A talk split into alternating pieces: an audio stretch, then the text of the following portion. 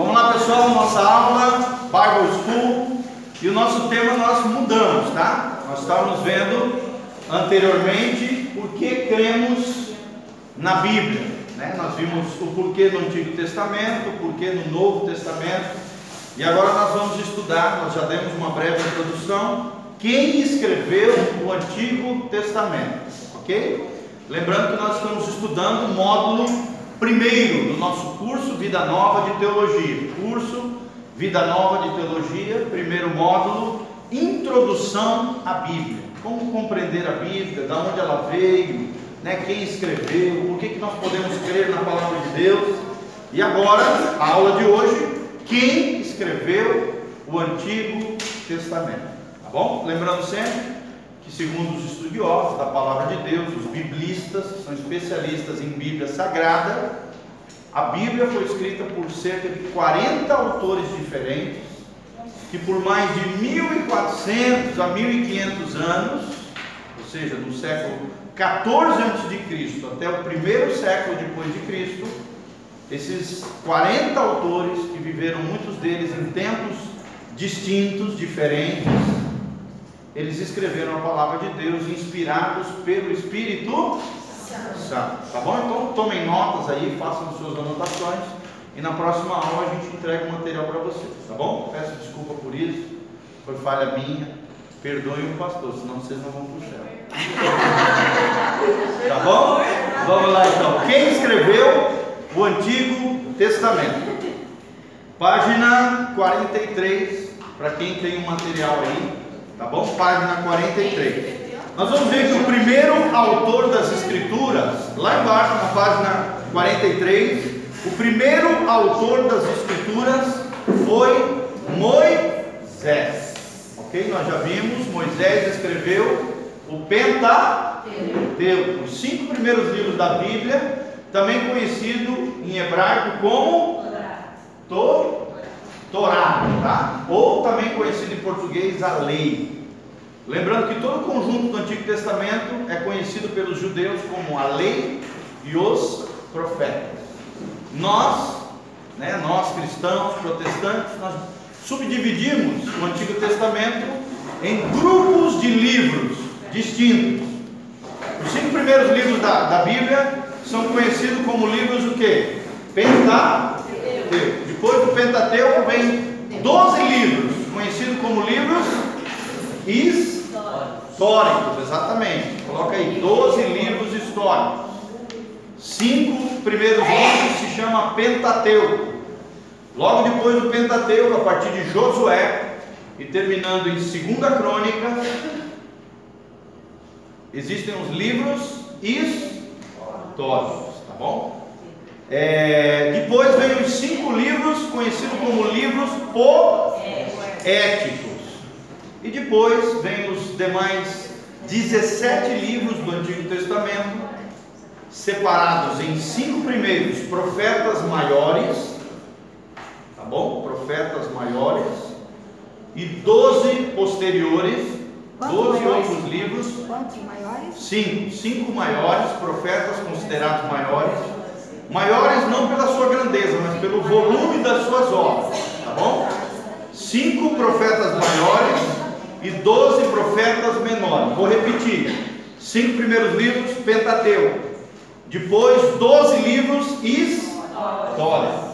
Depois, cinco livros poéticos. Depois, cinco outros livros, profetas maiores. E logo em seguida, doze profetas Menores. porque as suas obras foram de menor volume, menor número de capítulos e assim por diante. Ok? Todo mundo entendeu? Um total de quantos livros no Antigo Testamento? Hein? 39 livros. Se você somar 5 mais 12, mais 5, mais 5, mais 12, dá 39 livros, tá bom? É assim que está organizada a Bíblia cristã protestante reformada. Tá? Lembrando que a Bíblia católica é diferente. Pessoal, se conversa, não me atrapalha. Se, é, lembrando que a Bíblia católica é diferente, ela tem outros sete livros a mais, que nós, nós desconsideramos como livros inspirados por Deus. Nós consideramos esses livros com valor e teor histórico, mas eles foram acrescentados bem depois, no século XV, no Concílio de Trento, é conhecido como livros apócrifos. A palavra apócrifo no original significa secretos, no grego significa secretos, ok? São sete livros a mais que a Bíblia Católica tem, que a Bíblia evangélica ou protestante, histórica, de ordem protestante, não possui no Antigo Testamento. Livros apócrifos? Significa secretos, livros secretos. Bom? Todo mundo entendeu? Vamos lá, então, primeiro escritor, Moisés, escreveu o que? O Pentateuco, ou também conhecido como a Torá, que traduzindo para o português seria a lei. lei de Deus, a lei divina. A Bom? Torá, Torá, Torá, T-O-R-A-H, tá? No original, Torá. Em português não tem um H, tá? mas para nós é, é isso aqui. Torá. A Bíblia inglesa, por exemplo, né? quando se lê em inglês, se, se menciona Torá, o inglês é muito criterioso na, no, nos conceitos, nos nomes. Então eles colocam o nome como é no hebraico. No hebraico é isso aqui, tá bom? Torá. Lembrando que H aqui é uma, é uma consoante fazendo uma referência de Deus. Tora, lei, H de Deus. Tá? Por isso, Torá. Beleza? Então Moisés foi o primeiro escritor do Antigo Testamento. Deus afirmou, boca a boca falo com ele, claramente, e não por enigmas. Está lá em Números, capítulo 12, versículo 8. Ou seja, Deus falava boca a boca, né, diretamente, era uma comunicação direta com Moisés, o primeiro escritor do Antigo Testamento. Escreveu os cinco primeiros livros, os quais chamamos de Pentateuco ou Lei de Moisés. Tá bom? O termo hebraico para designar esses livros é Tora, to, ou Torá, né? o acento é no A. Entre parênteses, foi aquilo que nós falamos. Torá significa lei. Moisés também foi o autor do Salmo 90. Moisés também foi o autor do Salmo 90. Ok? Então, os salmos ali, tem muita gente que pensa que os salmos foi só Davi que escreveu. Não. É que a gente conhece que os salmos são davídicos, porque o maior volume de salmos, quem escreveu realmente foi Davi. Mas tem os filhos de Coré, tem os filhos, tem Asaf, Asaf tem vários salmos. Nós temos um salmo, pelo menos, como referência o autor Moisés. Tá bom? Então, existem. Os salmos é um conjunto de cânticos hebraicos, de livros poéticos, de cantos que se cantavam de romaria, cantos que se cantavam no tabernáculo, e assim vai, tá bom? Nunca devemos menosprezar nem minimizar a ação do Espírito Santo quando mencionamos a genialidade de Moisés, porque foi o Senhor quem lhe conferiu inteligência e instrução. Lembrando que Moisés foi o filho ele era príncipe do Egito, filho da filha do faraó.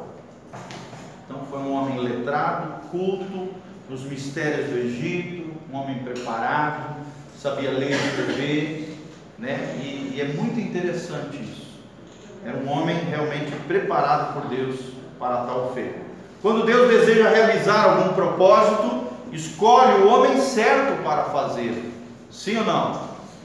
Outro exemplo disso o apóstolo Paulo no Novo Testamento, né? um homem extremamente preparado, falava pelo menos três idiomas, era um homem extremamente culto, dominava a cultura helênica, dominava a cultura latina, que era a cultura romana, cultura grega helênica. Era um homem preparado, um homem culto, um homem formado no maior, no maior é, mestre judeu da época, que foi Gamaliel dos maiores rabinos na época e mestres da época, Gamaliel. Então aqui ele mesmo fala, fui formado aos pés de Gamaliel.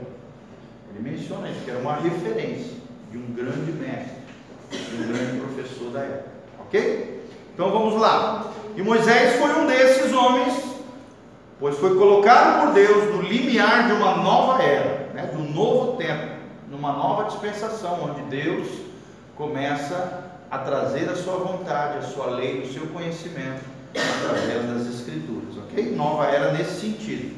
Até então Deus havia lidado com indivíduos e famílias. Agora, de acordo com o que prometera Abraão, lá no Gênesis 12, faria de Israel uma grande nação. E aonde Israel estava na época de Moisés? Hein?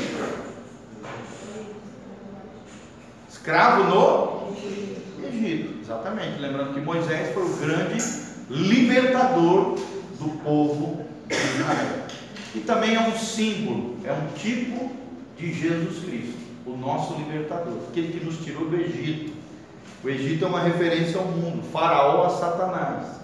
E Moisés é um símbolo e um tipo de Jesus Cristo, aquele que nos tirou do império das trevas e nos transportou ao reino do seu amado, ao reino da luz, a nova Canaã celestial, ao novo tempo de Deus, ao novo nascimento em Jesus Cristo, o nosso Senhor.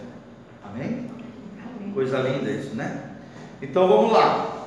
Através da providência divina, Moisés, que nasceu sob um regime de escravidão, foi educado em toda a ciência dos egípcios. Isso está escrito lá em Atos capítulo 7, 22. Ou seja, tem uma referência bíblica que nos dá gabarito para isso que nós estamos falando. Ele aprendera com sua mãe a respeito do Deus dos israelitas, lembrando que ele era filho de Levi, da tribo de Levi. Moisés era da tribo levítica. Lembrando que a tribo levítica depois se tornou a tribo sacerdotal. A tribo sacerdotal. Pois ela cuidou de seu próprio filho como ama contratada pela filha do faraó. Olha que tremendo. Uma mulher que entregou seu filho, né? para poupar as, as crianças que estavam sendo mortas, colocou no rio, no cestinho. Esse Deus, de maneira provedora, né, sustentadora, cuidou desta criança, colocou sobre a filha, né, sobre é, caiu na graça da filha do faraó. E aí ela chamou, através da irmã dele, que era Miriam, uma ama de leite. Quem era essa ama de leite? A própria mãe de Moisés. Coisas que só Deus faz. Não é verdade? Coisa linda. Por isso o nome Moisés, tirado das águas. O nome Moisés significa isso, tirado das águas. Tremendo isso também. Então ele aprendera com a sua mãe a respeito dos deuses dos israelitas, pois ela cuidou do seu próprio filho, como ama contratada pela filha do faraó. Na corte real, então, Moisés aprendeu a ler e a escrever, ele foi instruído na cultura egípcia, que na época cultura egípcia era a mais evoluída da época, era a grande civilização da época. Eram os babilônios, ou da região da Mesopotâmia, Tâmia, né? também conhecido como caldeus, onde surgiram as primeiras religiões místicas, né? Zoroastricismo, a primeira religião que surgiu, depois o Egito surgindo como uma, como uma grande cultura também, da época, uma grande civilização, né? nós vemos as pirâmides até hoje, aquelas construções monumentais, né? tudo com arquitetura perfeita, voltada para o sol, o sol entra nos templos, brilha tudo. É, é uma coisa interessantíssima. Até hoje estão estudando. E fico impressionado como é que naquela época, sem ter os recursos de guindastre, né, os recursos dos, das grandes escavadeiras, os recursos que nós temos hoje, em termos mecânicos, metal mecânicos, como é que eles fizeram tamanhas construções monumentais, templos faraônicos, né? aquelas coisas grandiosas que nós vemos nessa cultura tão grandiosa que era a cultura egípcia da época. Amém? Então vamos lá. Falava a língua do Egito e o acadiano. Acadiano era a língua da Babilônia, dos caldeus, da Mesopotâmia, que é essa região que hoje atualmente é a região do Iraque, tá? entre o rio Tigres e Eufrates. É interessante que a cidade de Bagdá, no Iraque, ela está justamente entre esses dois rios. E ali próximo de Bagdá, essa região entre esses dois rios, Eufrates e Tigres, está onde era né? claro que sumiu, a cidade foi destruída completamente, então virou terra de chacais, de feras, né? era a cidade da Babilônia, dos caldeus da Babilônia, cuja língua era o acadiano. Ok? Além do hebraico, sua língua materna. O hebraico aprendeu com quem? Com a mãe, exatamente. Ele provavelmente estudou os clássicos babilônicos, administração pública, ciência militar, lembrando que ele era um príncipe do Egito. Então era um homem preparado, era um homem escolhido a dedo por Deus, era um homem realmente que cresceu na graça e no conhecimento dos homens e também na sabedoria de Deus. Mais tarde ele se valeria de todo esse preparo, de toda essa capacidade nata, quando Deus faria dele o grande líder da nação, o grande profeta judeu. Tanto é que até hoje Moisés é venerado pelos israelitas. É o grande profeta que deu a eles a Torá, a lei de Deus. Dos profetas, para o judeu, o maior de todos eles, não é Jesus, porque eles menosprezam Jesus. Vocês sabem disso. O grande profeta judeu é Moisés, que deu a Torá, que deu o Pentateuco, que deu a lei de Deus, os mandamentos do Senhor. Tá bom? Foi quem libertou eles do Egito, que deu a eles essa nova perspectiva da terra prometida, da aliança palestínica, da aliança abraâmica, todas essas alianças que se confirmaram quando Israel tomou posse da terra profetizada e proferida, né? Entregue a Deus a cada um deles. Moisés foi realmente um vaso escolhido, um homem de Deus, um homem de Deus. Esses tempos eu preparei um estudo sobre Moisés, eu fiquei impressionado, deu nove folhas, nove folhas. Dá para ficar quase um ano pregando sobre ele, de tantos detalhes da vida de Moisés, de tantas lições valiosas e preciosas que nós podemos aprender com esse grande homem de Deus, Moisés. Um homem escolhido, um homem, um vaso escolhido, um homem de Deus. Moisés nasceu provavelmente, aproximadamente, tá? Isso aqui é suposição arqueológica e tal, histórica, provavelmente no século 16 a.C., 1520 a.C., durante um dos períodos mais prósperos da história egípcia. Seus escritos são conhecidos e admirados em todo o mundo. Foi ele quem deu início à extensa linhagem dos profetas do Antigo Testamento. Foi o primeiro dos profetas do Antigo Testamento que revelaram a vontade de Deus a Israel por mais de mil anos. Olha que coisa linda! Um vaso escolhido, um homem de Deus que iniciou uma era profética sobre Israel que perdurou por mais de mil anos. Que coisa tremenda, não é verdade?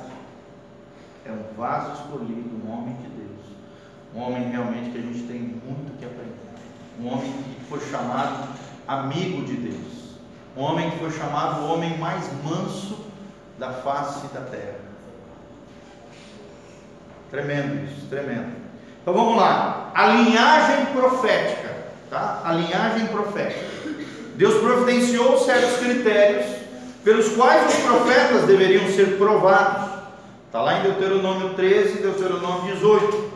Os falsos profetas eram aqueles cuja mensagem não estava de acordo com a verdadeira revelação já entregue. Entregue a quem? A Moisés. Ok? Cujas predições não se cumpriam. Quer dizer, quando um profeta chegava, dizia alguma coisa e não se cumpria, o que, que o povo fazia? Matava, apedrejava o falso profeta.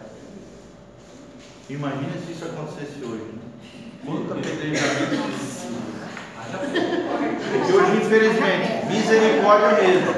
Existem mais falsos profetas do que verdadeiros. Eu falo com toda convicção. Sem sombra de dúvida. Tome cuidado com profecia, com profetas. Tem mais falso profeta do que verdadeiro profeta.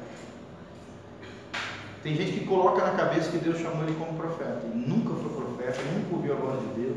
Geralmente é carnal, né? Ele, ele, porque a profecia nós temos que entender que no reino de Deus, e principalmente no contexto da igreja cristã, é um dos dons mais admirados. Sim ou não? porque é um dom extraordinário. O profeta ele pode falar a tua vida no passado, no presente e falar do teu futuro. Então isso impressiona qualquer pessoa. E tem gente que é mal resolvida na alma, né? que não foi amado, tem lacunas terríveis dentro da sua alma. Então, para querer ser amado, querer ser desejado, querer ser, impressionar as pessoas, começa a falar besteira, falar coisas que Deus nunca falou, que Deus não autentica, que não legitima, que não acontece, que às vezes ainda gera confusão na cabeça das pessoas, gera coisas terríveis. Por exemplo, às vezes um provérbio chega e fala: ó, larga o teu marido e arruma outra pessoa que sai em crente. Quando é que Deus vai falar um negócio desse? Jamais.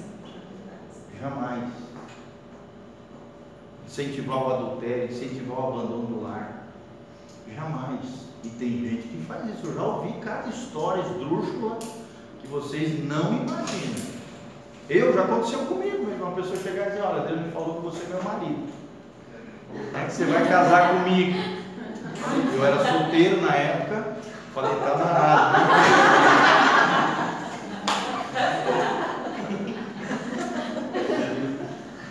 Queima, Senhor, os demônios. Mas para vocês aconteceu isso, de mãe querer que eu casasse com a filha, chegando, não, porque Deus me falou, você vai casar com a minha filha, papapá. Falou para ela? Falou para ela, mas para mim não. Entendeu? Tem essas coisas drúxulas, gente. Tem. Tem. Tem coisas horrendas. Né? Vai lá e faz aquilo financeiramente, o cara vai lá, faz tudo errado. Né? Não, aí chega na hora H, você vai confrontar um falso profeta, ele arruma mil desculpas. Não, não era assim, eu não falei isso e tal, papapá. Entendeu? Então, infelizmente, existe muito isso. No Antigo Testamento, como é que acontecia? Ele era morto. Ele era apedrejado por todos porque falou palavras que não procediam de Deus. E qual era a prova do verdadeiro profeta? Se ele falasse acontecesse, amém. Se nenhuma das suas palavras caísse no chão, caísse por terra, é porque ele era um verdadeiro profeta. Se uma falhasse, já era apedrejado e morria, apedrejado por todo o povo. Está lá em Deuteronômio, capítulo 13, capítulo 18, como nós vimos aqui. Tá bom? Então, o texto de Êxodo 4, de 1 a 5, demonstra que os milagres também serviam para dar crédito à mensagem do profeta. Ou seja, todo grande profeta no Antigo Testamento, ele além de ter uma palavra direcionada por Deus e que se cumpria, também ele tinha geralmente sinais e prodígios como sinalização divina na sua vida. Nós vemos em Elias, nós vemos em Eliseu, nós vemos no profeta Samuel, nós vemos em vários profetas do Antigo Testamento, Moisés nem se fala, né? Cheio de episódios assim, de milagres e coisas extraordinárias, as dez pragas do Egito, né? a terra que se abriu e engoliu os rebeldes, as, as, tudo, os codornizes que vieram, a pedra que foi, né? foi Primeiro se, se foi falada e a, e a, rocha se fendeu e começou a dar água para o povo, estava morrendo de sede. Então nós vemos vários episódios miraculosos, milagrosos, extraordinários. A mão de Deus com o profeta, sinalizando que aquele homem vinha da parte do Senhor. Amém? Então é muito interessante isso. Todos os verdadeiros profetas representavam também Jesus Cristo o grande profeta que havia de vir. Então, através desses parâmetros, né? Através dessa mensagem profética e todas essas demonstrações de milagres, é, o povo de Israel podia saber que eram genuínos arautos de Deus. Arautos são locutores, proclamadores da palavra de Deus. E quais eram os falsos profetas? Ok? Sempre lembrando que os verdadeiros profetas representavam o grande profeta. Quem foi o grande profeta? Jesus Cristo, o grande profeta que haveria de vir. Está aí Isaías para comprovar isso. Isaías, né, a partir do capítulo 40, fala de maneira esplendorosa características extraordinárias do Messias que viria 700 anos antes de ele vir. O próprio Davi foi usado profeticamente. Tem vários detalhes de vários salmos que fazem menção, fazem menção ao Messias que viria, o verdadeiro profeta, o maior dentre todos os profetas. Aquele que Apocalipse diz que é o espírito da própria profecia. Jesus de Nazaré. Amém? Então não sabemos os nomes de todos eles, mas muitos nos são conhecidos. Samuel escreveu pelo menos um livro a respeito do reino, na época em que Saul foi ungido rei. Provavelmente, segundo Samuel, já não foi Samuel que escreveu. Provavelmente um discípulo direto dele foi quem escreveu segundo Samuel, tá? Porque logo em seguida, final ali, Samuel morreu, né? 1 Samuel. Ele registrou a história do reinado davídico, 1 Crônicas 29, 29, fez muitas profecias. É bem interessante, o livro de 1 e 2 Samuel caminha lado a lado com o livro de Crônicas, 1 e 2 Crônicas. E também paralelamente com o livro de 1 e 2 Reis. São livros que contam histórias que se entrelaçam entre si, que se complementam entre si. Okay? Crônicas, por que crônicas? As crônicas dos reis de Israel. Por que, que primeiro e segundo reis? Porque são as histórias dos reis de Israel. Por que primeiro e segundo Samuel? Porque são os primeiros reinados dos primeiros, do primeiro grande profeta de Israel, que foi Samuel. Ok? Muitos desses livros, primeiro e segundo, eram um livro só. Que depois, para facilitar questões didáticas e tal, foi subdividido em dois livros é, como a gente conhece hoje aqui, tá bom? Davi, é, ele, é, Saul, tá? Foi, cadê? Deixa eu ver aqui. Não sabemos o nome de todos eles, tá? Samuel escreveu pelo menos um livro a respeito do reino na época em que Saul foi ungido rei. Ele registrou a história do reinado davídico e fez muitas profecias. Davi era um excelente cantor e rei extraordinário. Também foi profeta também foi profeta. Está lá em Atos 2,30, fala sobre essa, essa capacidade profética de Davi. Escreveu cerca de metade do livro dos Salmos. Olha só, metade dos Salmos foi escrito por Davi. Por isso que a gente conhece os Salmos davídicos. Porque, é óbvio, Davi tinha proeminência. Foi o maior compositor. Lembrando que Salmos eram o que, gente? Eram cantos canções. Eram canções, são cânticos que eram cantados pelo povo de Israel no templo, né, de Israel, no tabernáculo de Israel eram cantados esses cânticos. Por isso livros poéticos. São poesias.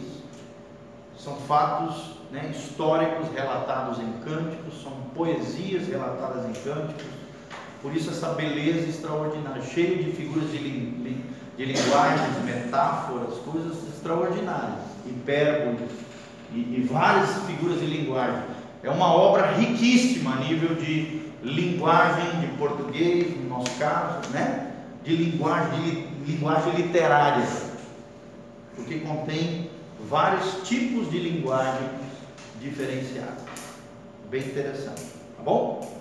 Escreveu cerca da metade do livro de Salmos. Entre os dias de Davi e os de Malaquias, houve dezenas de outros profetas.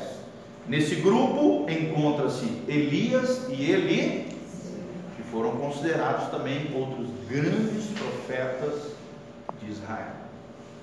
Tanto é que quem apareceu do lado de Jesus na transfiguração? De um lado Moisés, do outro lado Olha a grandeza de Elias. Olha a grandeza de Eliseu. Que foi seu discípulo direto também por volta de 850 a.C. Isaías, Oséias, Joel, por volta de 725 a.C. Jeremias, Naum, Abacuque, Sofonias, por volta de 600 anos antes de Cristo. Ezequiel, Daniel e outros, durante o tempo do cativeiro e pós o cativeiro em cerca de 400 anos antes de Cristo. Aí logo em seguida, amados, entre o final do Antigo Testamento e o início do Novo Testamento, ocorreu um tempo onde Deus se silenciou, que é conhecido como período interbíblico, ou período de silêncio, onde Deus se calou profeticamente por cerca de 400 anos. 400 anos. A palavra profética desapareceu. Entendeu? Exatamente. É conhecido como período interbíblico ou período do silêncio. Aí veio a primeira voz profética antes de Jesus. Quem foi a primeira voz profética antes de Jesus? João Batista. Que é chamado por Jesus do maior dentre os. Porque ele anunciou a vinda do Cordeiro de Deus que tiraria o pecado do. Quem é esse Cordeiro de Deus? Olha a grandeza do ministério de João Batista. Morreu como? Martirizado, com a sua cabeça numa bandeja, porque uma menininha tola, desmiolada, quis agradar né, o rei e a sua mãe, mandou matar o grande profeta João Batista. Ok? Vamos lá então? Continuando, houve ainda uma sucessão de outros profetas menos conhecidos que registraram a história da época, aqui mencionando esse período de 400 anos.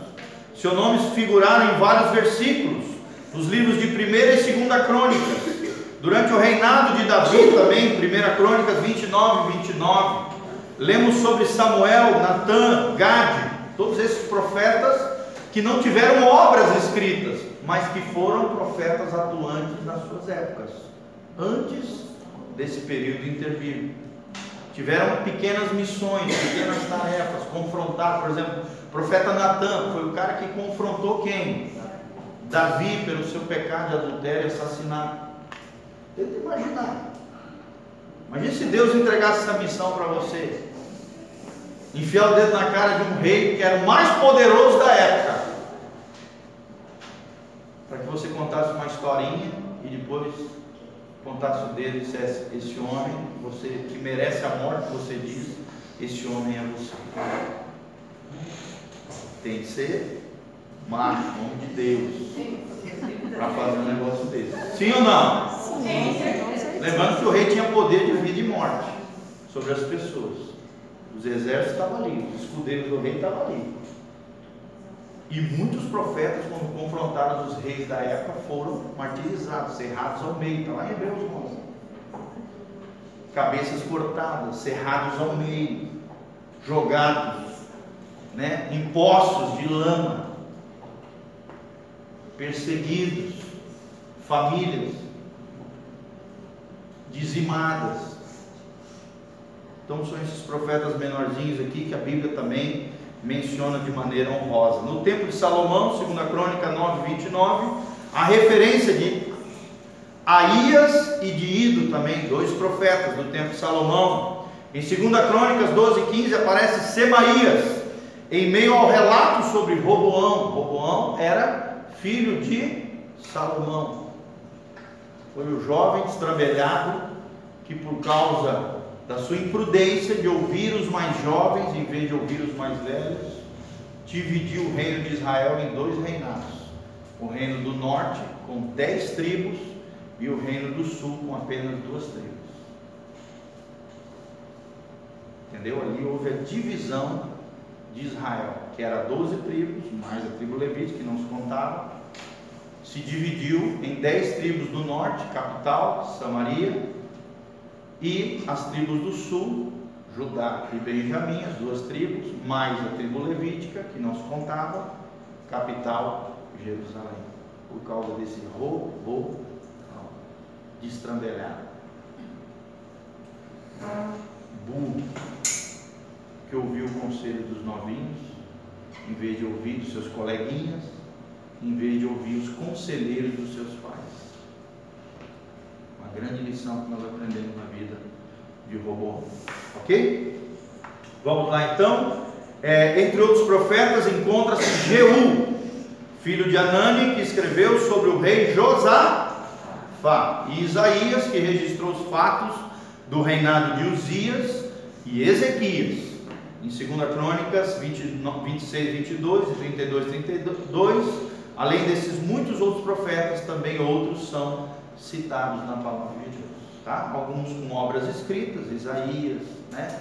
Jeremias, e esses grandes profetas que a gente lê, né? Os 12 menores e os cinco maiores, que são livros que a gente lê no Antigo Testamento, e outros apenas as suas missões, os seus trabalhos proféticos, a maneira como Deus usou, foram relatados nos livros dos reis de Israel, nos livros de 1 e 2 Samuel e nos livros das crônicas dos reis de Israel. Ok? A maioria dos livros do Antigo Testamento foi escrita por profetas, cujos nomes conhecemos. Os outros estão incluídos na palavra profética, confirmada em 2 Pedro 1, 19. Alguém pode abrir para mim? 2 Pedro 1, 19. Falar em voz alta. 2 Pedro 1, 19. E nos profetas que se leem todos os sábados, descrito em Atos 13, 27. Mediante o exame do Antigo Testamento, revela-se muitos detalhes dos escritos desses indivíduos. Homens selecionados a dedos, homens que eram canal da voz de Deus sobre a terra. Alguém pode ler em voz alta? 2 Pedro 1, 19. Assim temos ainda a mais firme palavra. Isso. E fazeis bem em estar atentos a ela, como Isso. uma candeia que ilumina um lugar escuro, Isso. até que o dia amanheça e a estrela da alva surja em vosso coração. Quem é a estrela d'alva? Jesus. Tá? Então, aqui Pedro confirma os profetas, confirma a palavra profética e os próprios judeus, né? Os judeus chamam o Antigo Testamento da lei e os profetas, dando essa autoridade profética histórica de todos os demais livros que não são Pentateuco, são conhecidos pelos judeus como os livros dos profetas porque a maioria deles, praticamente todos, foram escritos por profetas que relatavam as histórias de Israel e os grandes feitos do Senhor no meio do seu povo Israel. Ok? Vamos lá então? Continuando a história de Israel, que vai do período Pentateuco até a era davídica, está relatada nos livros de Josué, que é conhecido como livro histórico, tá? Escrito por Josué. Juízes, Ruth e possivelmente Jó. Lembrando que Jó, para muitos especialistas biblistas, Jó é contemporâneo a Abraão. Jó foi colocado no conjunto de livros poéticos antes dos Salmos, sim ou não? Se lê Jó, depois vem Salmos, depois vem Provérbios, Eclesiastes e assim vai. Os livros, os cinco livros poéticos. Por que, que foi colocado ali? Por uma questão organizacional. Porque é um grande poema de Jó, o Jó sofredor. Sim ou não? Você vê que é puro poema ali. É ele e os três amigos dele ali chumbando ele, né? Julgando ele. Que amigos, né? Amigos da onça, falando mal dele e tal, aquela confusão. E ele tentando se defender, os amigos o acusando, ao mesmo tempo também revelando coisas de Deus e tal. Mas ali o tempo todo, né? Jó se defendendo e eles acus, os, os acusando de maneira poética. Por isso é colocado dentro dos cinco livros poéticos. Mas provavelmente, amados, o livro de Jó, o, o, o Jó, né, esse personagem que existiu, ele foi contemporâneo aos patriarcas, e quando se fala patriarcas, nós estamos falando na época de Abraão, Isaac e Jacó. Tá bom? Assim creem os eruditos, os estudiosos, os biblistas, especialistas na palavra de Deus. Tá joia? Vamos ver então? Não sabemos com certeza quem escreveu o livro de Josué, mas provavelmente ele é o autor de todo o livro, ou de pelo menos parte dele. Ele era cheio do Espírito Santo, está lá em Deuteronômio 34, 9, né? aqui nesse trecho é tremendo, é quando Deus escolhe Josué para ser o sucessor de Moisés. Deus aponta quem vai ser o sucessor. Deus diz, ó, Josué, filho de Num, teu servidor, um homem que é cheio do meu espírito, pega do teu espírito e ora, impõe as mãos sobre ele. E a Bíblia diz que Deus pegou da porção do espírito de Moisés e colocou a mesma, o mesmo espírito profético, mesma glória que existia sobre Moisés, foi colocada sobre a vida de Josué. Olha que coisa tremenda. A imposição de mãos. É uma das doutrinas principais do cristianismo. Entender que às vezes uma oração de imposição de mãos, debaixo de uma direção de Deus, quando se refere à liderança espiritual, tem um valor, uma conotação extraordinária diante de Deus. Deus pega uma porção do teu espírito e coloca sobre aquela pessoa que você está orando. Eu já senti isso acontecer. E realmente acontece. Deus pega uma porção de você e coloca sobre a pessoa. Como também faz o contrário. Às vezes você sente no teu espírito, quando você está orando por alguém, que a dor daquela pessoa. Isso já aconteceu algumas vezes comigo orando por pessoas. Eu senti no meu espírito, tá joia, querido? Um abraço, tá? A dor daquela pessoa. E aí eu mesmo comecei a chorar sem explicação, porque a dor dela foi transferida para mim. E ali orando por aquela pessoa, eu movido de compaixão, né? Movido de uma sensibilidade espiritual na hora da oração, Deus partilha a dor daquela pessoa com você. E você começa a chorar com ela, orar por ela e ter compaixão daquela pessoa. É tremendo, gente. A oração é uma coisa extraordinária. Pastor, ontem quando o pastor estava bem alto, tá? Para ficar gravado. É, quando o pastor estava consagrando aquela bebezinha ontem, é, mas foi tão poderoso, eu senti algo assim, quando você estava falando as palavras junto com a Sofia, é, é, é, eu senti um poder de Deus tão grande sobre aquela criança, principalmente quando o Senhor estava falando dos caminhos dela, né? Você estava falando dos caminhos dela. Mas eu senti algo, eu, eu senti assim o Senhor falando assim, ela será uma mulher de Deus. É, eu, eu senti senti aquele isso, poder de Deus, Eu né? senti. Aí quando terminou, o Pedro falou para mim assim, olha ali o pastor Jair descendo. Eu falei, quem? Ele falou, o pastor Jair. Ai, mas naquela hora, pastor Gil, Deus confirmou no meu coração que claro que aquela, não estou dizendo, gente, mas que claro que aquela criança era ungida do Senhor e será uma mulher espiritual, uma mulher de Deus, porque ela tem uma descendência totalmente cristã, né Pedro? A gente conhece o pastor Jair mais de 25 anos, Sim. né? Então, um homem de Deus, O né? nome de Deus errou, mas se Mas, arrependeu. é, mas aí. Deus consertou a vida dele. É, consertou Deus, né? Porque o homem está na presença do E Senhor. outra coisa, uma linhagem Uma- sacerdotal. isso, uma linhagem sacerdotal. Eu falei, nossa, eu percebi. E a criança é inocente. Ela é inocente. Mas você viu que eu orei contra toda e qualquer herança, espírito contrário Sim, e tudo. Foi, ó, e, a, e a consagração que você fez ontem foi a primeira que eu vi toda diferente. Você chamou sua esposa, foi algo assim muito poderoso. Assim, eu vi e falei, meu Deus, essa criança. Ela ficou toda sem graça. Mas foi bonitinho, né? Não, mas eu achei lindo, foi uma direção de Deus. Chama Aí, ó, a esposa, ora por ela, pede para ela levantar, impõe as mãos sobre a criança. Eu também estava meio nervoso, eu ia pregar um assunto bem complexo, complicado. Segurar uma criança não é fácil e tal. Então eu tive esse direcionamento. E ainda falei com ela, eu quero que você ore junto comigo, para a igreja É. que nós somos um ministrando sobre as pessoas. Foi, foi diferente, né? Foi diferente, foi aquele né? poder, aquela unção. É, eu senti muita unção. Deixa graça. a Deus. Maravilha. Por causa disso, é direção de Deus, tá? Isso é muito importante. Você fazer as coisas na direção de Deus. Amém? Vamos lá então. É, cadê, cadê, cadê, cadê? Ele era cheio do Espírito Santo. O povo respeitava, se referindo a Josué, né? A semelhança de Moisés. Olha que tremendo. Um detalhe importante da vida de Josué é que Josué não teve as rebeldias que Moisés teve dentro do agrupamento israelita.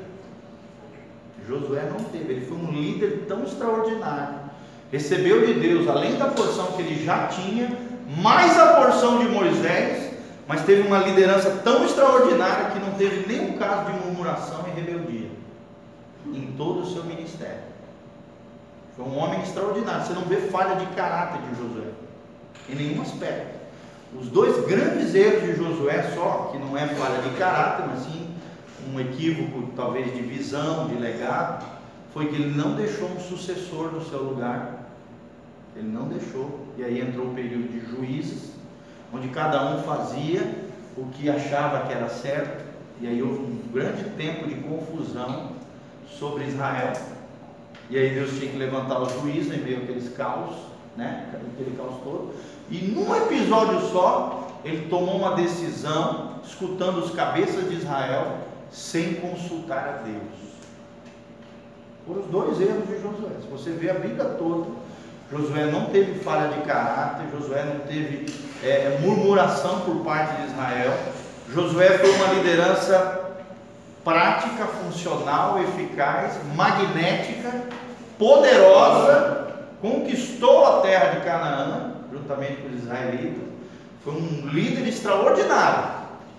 Só que errou nessas duas coisas. Num episódio, por não consultar Deus, e no final da sua vida, não deixou um sucessor no seu lugar. Fala. Quando ele mandou aqueles homens para a guerra também sem consultar Deus. Né? É, exatamente, foi ali. Nesse equívoco que ele errou. Exatamente. E quando ele permitiu que um determinado povo que tinha enganado eles com vestimentas erradas e tal, né, dizendo-se um povo distante, mas era um povo ali no meio, que era para ter sido exterminado, ele não consultou, fez uma aliança com esse povo e não pôde destruí-los por causa dessa aliança equivocada. E foi uma aliança que deu muito problema para Israel depois. Deu muito problema porque não consultou o Senhor. E Deus leva em conta a aliança, mesmo quando você não consulta o Senhor. Deus leva em conta. Você está me entendendo? Vamos lá. Então, continuando aqui. É, ele era cheio do Espírito Santo, o povo respeitava a semelhança de Moisés, Josué 4,14, e ele escreveu as palavras da aliança no livro da lei de Deus. Ele se valia do jargão profético. Assim diz o Senhor. Ele falava com autoridade. Hoje tem gente falando isso, mas que não ouviu a voz de Deus nem a pau. Né? Hoje os caras falam sem temor nenhum. Assim diz o Senhor. Toma cuidado. Foi o Senhor mesmo que falou. Se não falou, você está lascado. Né? Então, como ele era um homem cheio de Espírito Santo, um homem de Deus, um verdadeiro profeta, ele falava com autoridade esse jargão conhecido nos dias de hoje, assim diz o Senhor, Josué 24, 2. Um dos livros apócrifos escrito durante o período intertestamentário, que é esse período que eu falei de 400 anos de si. Fala comigo, período, período. Intertestamentário. intertestamentário. Ou então período, período do, silêncio. do silêncio. Quanto tempo? 400 anos. Onde Deus se calou. Deus calou a sua voz profética quanto ao povo de Israel. Olha só. É conhecido como período intertestamentário. Intertestamentário porque ele está entre o Velho Testamento e o Novo Testamento. Inter, no meio testamentário. Interbíblico, está errado. É, intertestamentário é mais correto, mas também tem gente que chama de interbíblico, tá? Escreve intertestamentário. Inter. Ah, é só botar o inter mesmo. Inter. Testamentário. Nomezinho pequeno, tá? IN. I-N-T-E-R testamentário. Por quê? Entre dois testamentos. Ou interbíblico ou período do silêncio. 400 anos do silêncio profético. Ok? São detalhes importantes a nível de teologia, bibliologia. Na verdade, o que nós estamos estudando, gente, é uma ciência dentro da teologia, conhecido como bibliologia. Fala comigo, bibliologia. bibliologia. É a ciência ou a doutrina que estuda acerca da origem e dos detalhes da Bíblia. Tá bom? Isso é uma ciência que faz parte, está enraizada dentro de uma ciência maior chamada teologia sistemática. Né? Por exemplo, a gente está estudando aqui o Bible School, que na verdade é teologia. Dentro da teologia existe a bibliologia, que é a primeira matéria que a gente estuda, por isso é o primeiro módulo, introdução à Bíblia. Se a gente não acreditar na Bíblia, não entender a Bíblia, não adianta mais nada as outras ciências. Sim ou não? Como é que a gente vai acreditar na teologia de Deus se a gente não acredita na palavra que menciona e fala de Deus? Vocês estão entendendo? Então, quando a gente estuda teologia sistemática, sistemática no sentido de do conhecimento de Deus organizado em ciências pormenores, em estudos pormenores, a bibliologia é a primeira a ser estudada. Ok? Aí tem a bibliologia, a teologia, a cristologia, a antropologia, que é do homem. Cristo, não precisa nem mencionar de Cristo. A amartiologia, que é a doutrina do pecado. A eclesiologia, doutrina de quê? Da igreja. E a escatologia, doutrina do final dos tempos. Final dos tempos, os últimos dias.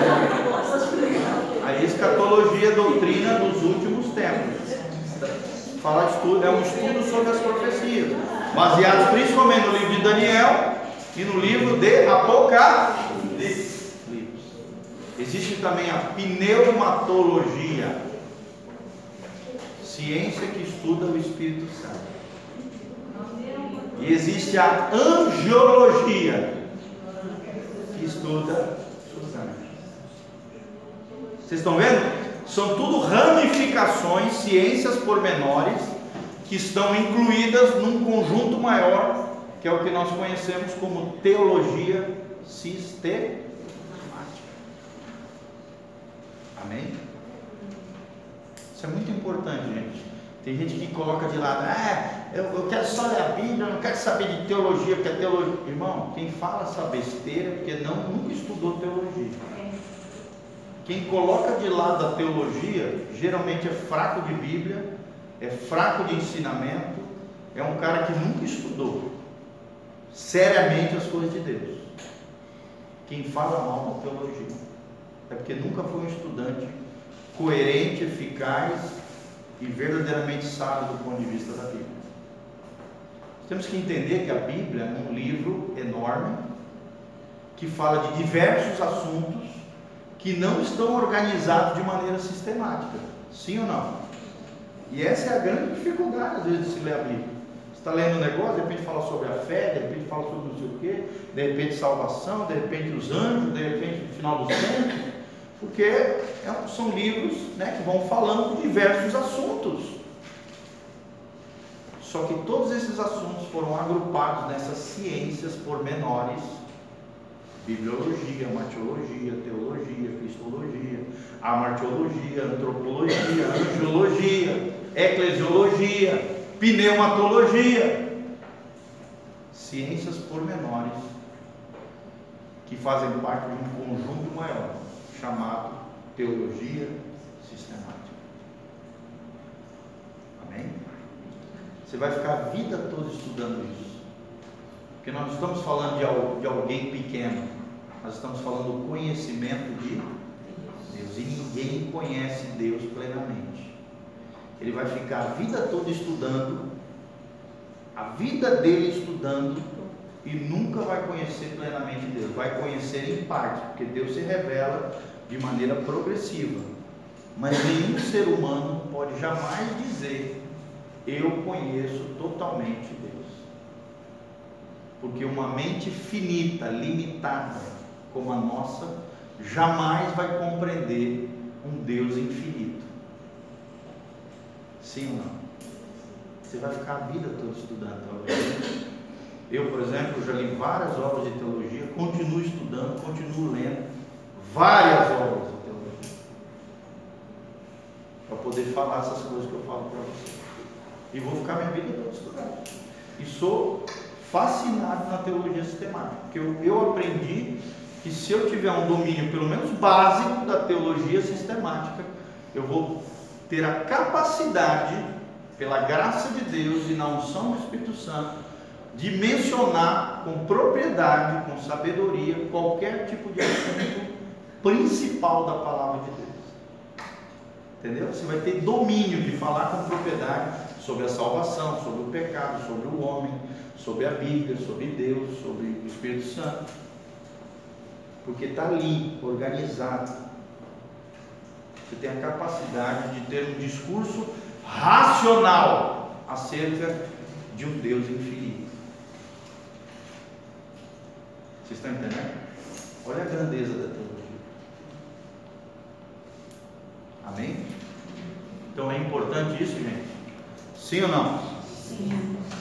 Sem dúvida nenhuma, tá? Então, só para terminar, um dos livros apócrifos escritos durante o período intertestamentário refere-se a Josué como sucessor de Moisés na transmissão de profecias. É o livro apócrifo chamado Eclesiástico 46, 1. Bom, então a gente para aqui e a gente continua na, própria, na próxima aula. Legal, a gente avançou bastante, tá? Quem escreveu o Antigo Testamento? Lembrando que o nosso assunto é esse. Quem escreveu o Antigo Testamento? E nós aprendemos que foi Moisés e muitos outros profetas de Deus, homens inspirados por Deus, cheios do Espírito Santo, que falaram a lei de Deus e as profecias de Deus ao povo de Israel. Amém? Tremendo? Glória a Deus.